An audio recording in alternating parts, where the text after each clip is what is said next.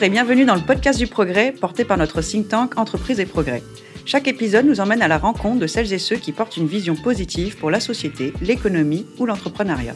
Je suis Claire Agnès Guetin, secrétaire générale d'Entreprise et Progrès, et j'ai le plaisir d'accueillir aujourd'hui Arnaud Jobard, directeur commercial de Suntory Beverage and Food France et membre d'Entreprise et Progrès. Bonjour Arnaud. Bonjour Claire Agnès. J'ai essayé de te présenter en quelques mots. Tu as passé donc 27 années dans les stratégies commerciales dans le secteur des boissons non alcoolisées. Tu as longtemps travaillé pour Coca-Cola, mais aussi pour Danone, notre membre fondateur. Et aujourd'hui, tu développes avec les équipes commerciales les marques Orangina, Schweppes, Oasis, Meiti, Pulco et Champomy, que tout le monde connaît. Je vais commencer par une première question qui nous tient beaucoup à cœur chez Entreprise et Progrès.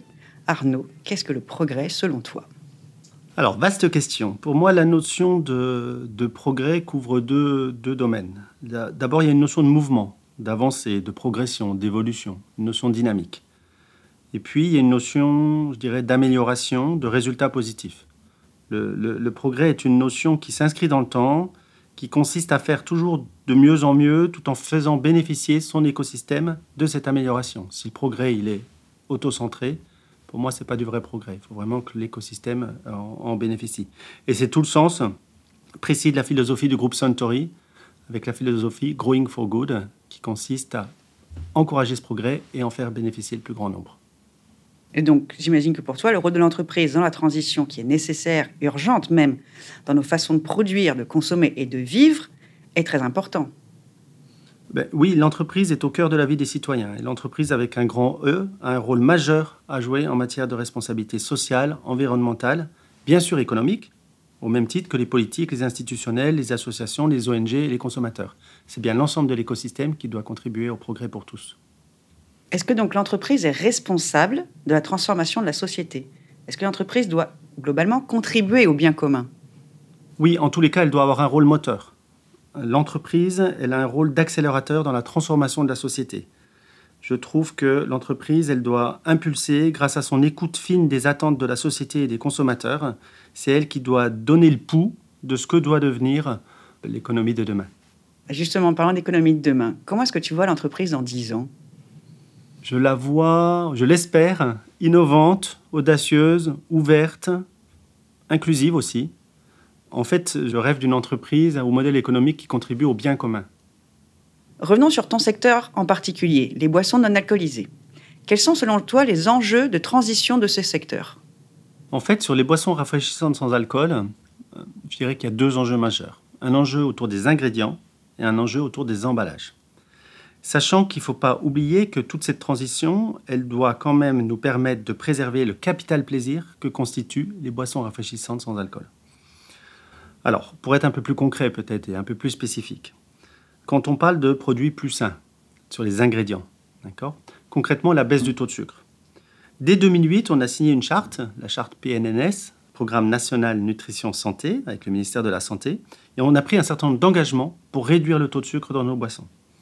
En 2021, on a relevé le défi puisqu'on a déjà réduit de 26% la teneur en sucre sur l'ensemble de nos boissons par rapport à 2006. Et on ne compte pas s'arrêter là, on va encore plus loin. D'ici 2025, on va encore réduire de 25% ce taux de sucre. On a enlevé les édulcorants, les arômes artificiels, tout ce qui n'était pas sain et naturel de la plupart de nos boissons. Aujourd'hui, toutes les innovations qu'on lance sur le marché, et depuis plusieurs années maintenant, sont sans arômes artificiels, sans colorants artificiels.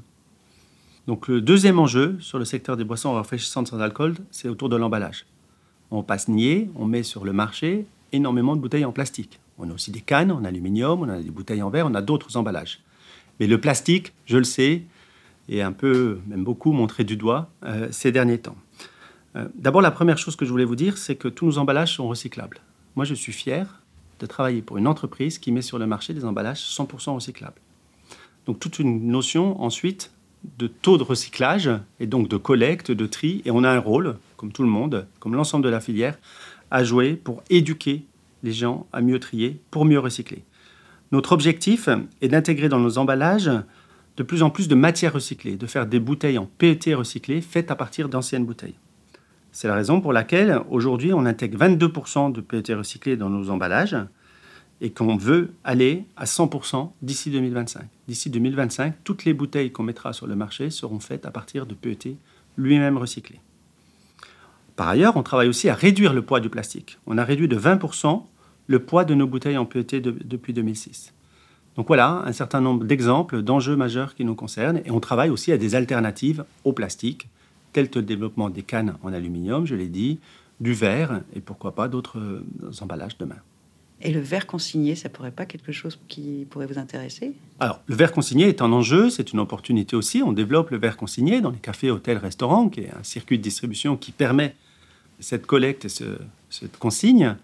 Après, c'est pas la panacée non plus, parce que le verre est très énergivore, et l'empreinte carbone du verre n'est pas non plus idéale, et en tous les cas, elle n'est pas meilleure que celle du plastique. Mais c'est vrai qu'en France, l'image du verre est meilleure que l'image du plastique. Tu viens de nous parler d'ingrédients, tu viens de nous parler d'emballage. Et quels sont les autres types d'actions qui permettent de faire bouger une entreprise de plusieurs milliers de salariés et de collaborateurs comme Orangina Schweppes?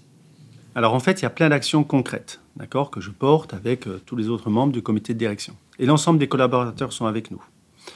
Exemple d'action, on a décidé que l'eau des sanitaires dans notre siège soit de l'eau issue des eaux pluviales.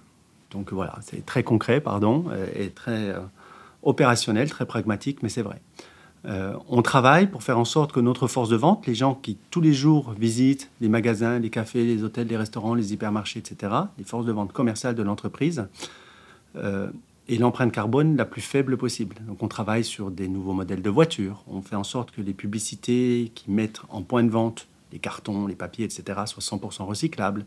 On travaille sur du matériel type ordinateur, type téléphonie, euh, reconditionné pour l'ensemble des collaborateurs, c'est un des critères de l'intéressement participation, qui par définition couvre 100% des collaborateurs de l'entreprise. On vise et on a un objectif de réduction du nombre d'emails. On sait que les emails, la taille des emails, le nombre d'emails ont un impact très important euh, sur l'empreinte carbone. Voilà d'autres exemples d'actions euh, concrètes qu'on met en œuvre.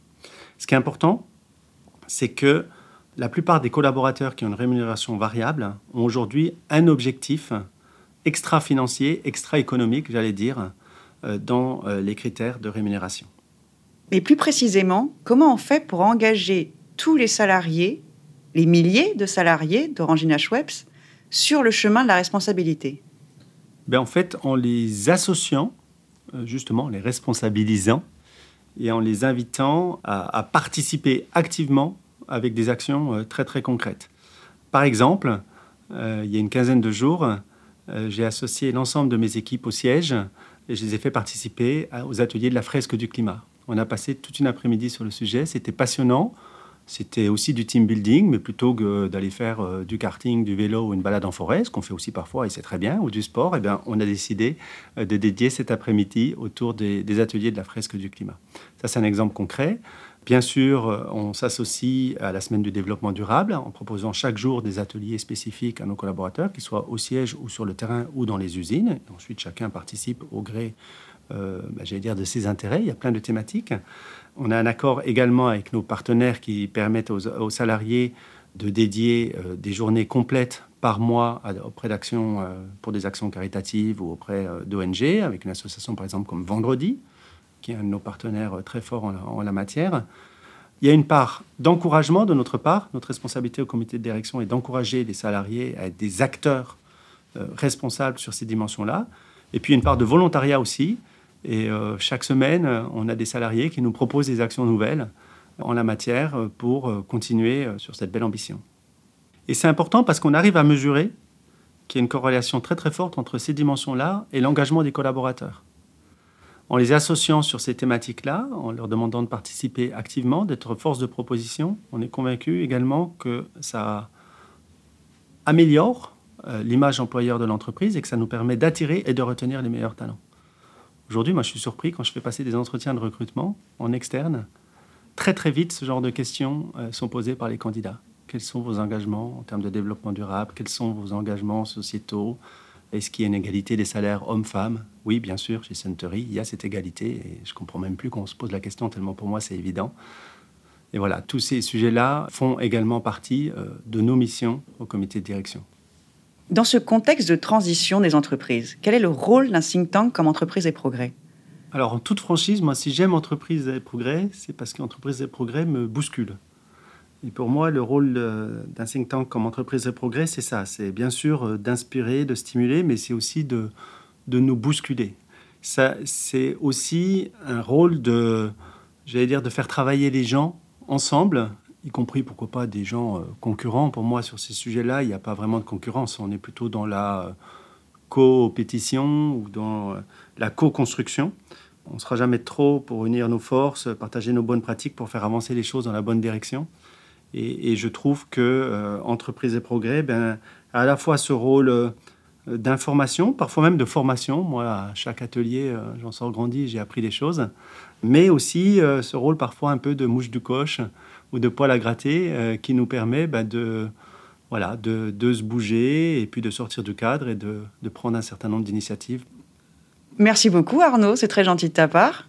Merci Claire Agnès, c'était un plaisir et surtout chez Entreprise et Progrès, continuez à nous bousculer parce qu'on ne sera jamais trop.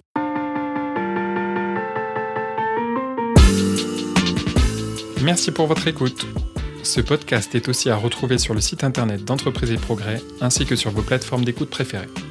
Si cet épisode vous a plu, merci de le partager largement autour de vous et aussi à nous suivre sur les réseaux sociaux en tapant dans vos barres de recherche Entreprise et Progrès. À bientôt